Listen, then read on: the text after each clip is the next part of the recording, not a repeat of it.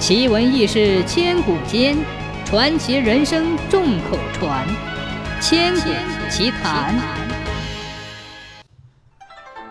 很久很久以前，盱眙打石山上有户人家，双亲去了世，只有兄弟俩。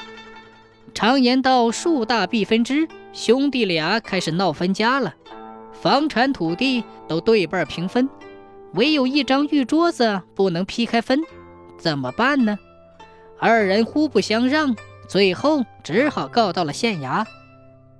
县官听了两个人的诉词，故作为难，说道：“哎，此案事关重大，不可轻判，容本官三思后行。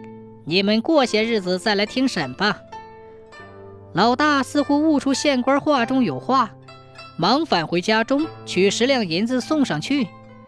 老二知道了，害怕官司打输了丢人，又比老大多送了五两。兄弟俩你送我送，生怕银子送少了，官司输了。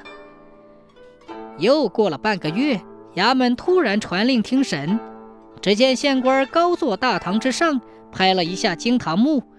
便命令人抬出一张摆了一大堆银子的玉桌来，笑眯眯地说：“本官买了一张玉桌，你俩一人一张，总算不偏不向了吧？你们送来的银子，除了买桌子花去的银两外，其余的请一一查收。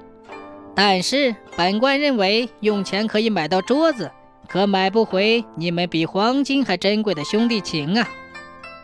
兄弟俩听了。脸色像猪肝，羞愧无比。